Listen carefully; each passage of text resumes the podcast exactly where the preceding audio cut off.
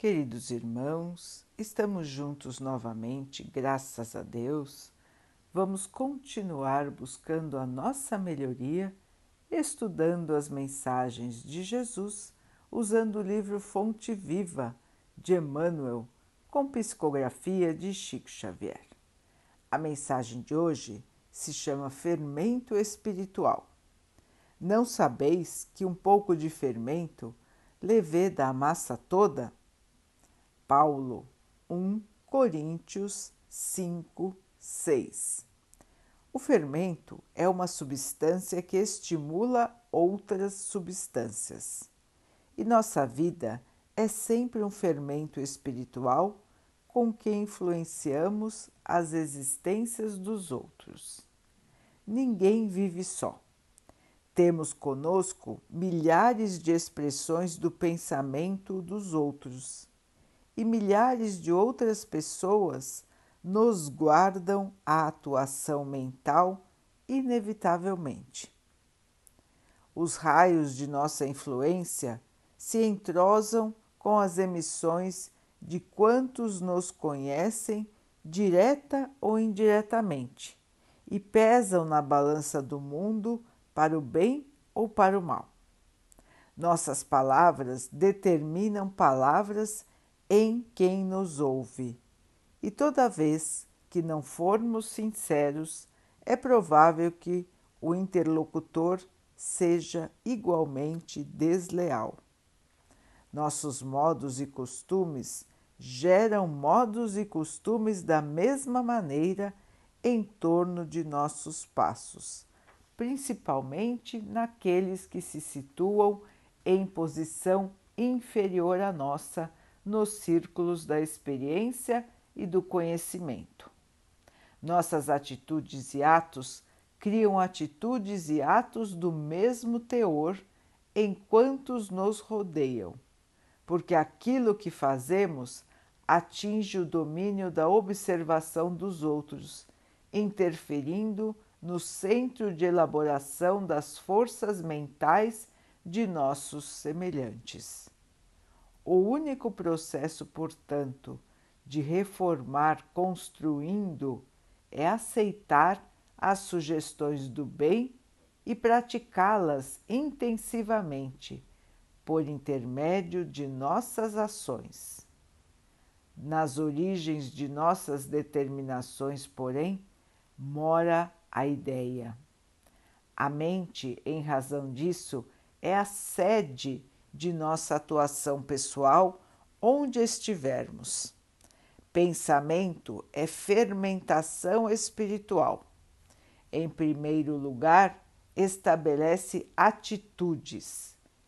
Em segundo, gera hábitos e depois governa expressões e palavras por intermédio das quais a individualidade influencia na vida e no mundo. Quando regenerado o pensamento de um homem, o caminho que o conduz ao Senhor se lhe revela reto e limpo.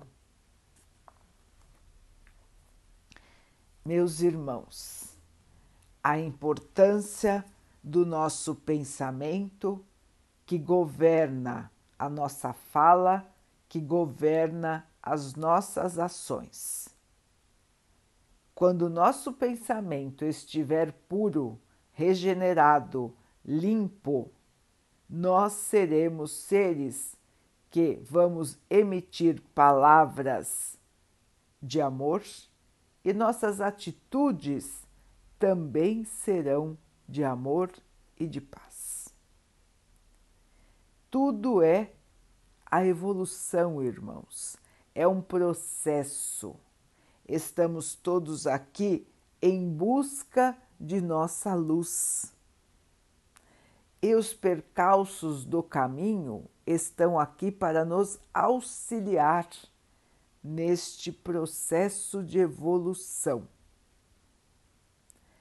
Cabe a nós vigiar nossos pensamentos para que eles se tornem palavras e atitudes sadias, positivas, amorosas. Todos nós temos responsabilidade sobre o que pensamos, sentimos e fazemos. Temos liberdade, mas temos responsabilidade, irmãos.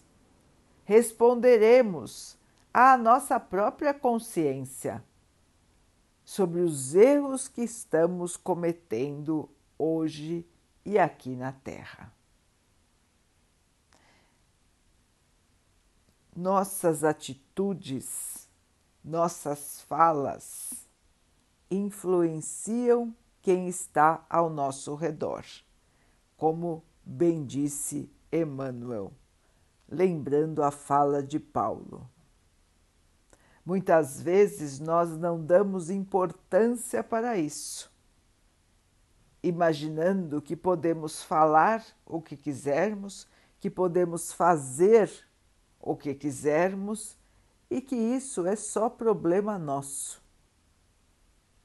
É um engano, irmãos, porque estamos aqui todos juntos, mergulhados numa mesma energia e quando nós emitimos pensamentos e sentimentos inferiores, nós estamos contaminando a todos que estão ao nosso redor.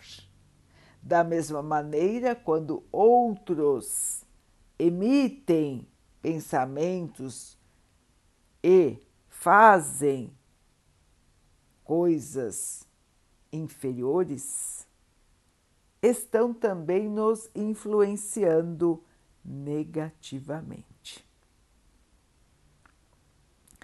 Atitudes geram atitudes, irmãos. Pensamentos geram pensamentos. Sentimentos geram sentimentos todos estão conectados, mergulhados numa só energia. Portanto, a nossa responsabilidade não é somente sobre nós, mas sobre todos que estão ao nosso redor. Todos que possam ser influenciados pela nossa atitude. Nossa responsabilidade, então, é enorme, irmãos. Temos responsabilidade sobre nós e sobre os que estão ao nosso redor, todas as criaturas do Pai. Pensemos muito bem, irmãos, nas nossas atitudes. Pensemos sobre a nossa conduta na vida. Vamos analisar os nossos pensamentos. Vamos purificar os nossos sentimentos. Para que assim, irmãos, nos elevando, possamos influenciar os nossos irmãos para o bem, para o amor, para a caridade. Irmãos, o novo homem será um homem de amor, de paz e de luz. Cabe a nós trilharmos este caminho, nos esforçando para eliminar do nosso ser tudo que for inferior. Guardemos as palavras de Paulo, irmãos, as palavras de Emmanuel, e vamos nos fortalecer no bem, para irradiar o bem e o amor a todos que estão ou estiverem ao nosso redor. Vamos então orar juntos, irmãos, agradecendo ao Pai por tudo que somos, por tudo que temos, por todas as oportunidades que a vida nos traz para a nossa melhoria, que possamos enxergar, aproveitar e crescer. Que o Pai possa assim nos abençoar e abençoe a todos os nossos irmãos. Que Ele abençoe os animais, as águas, as plantas e o ar do nosso planeta. E que possa abençoar a água que colocamos sobre a mesa para que ela possa nos trazer a calma e que ela nos proteja dos males e das doenças. Queridos irmãos, fiquem, estejam e permaneçam com Jesus. Até amanhã.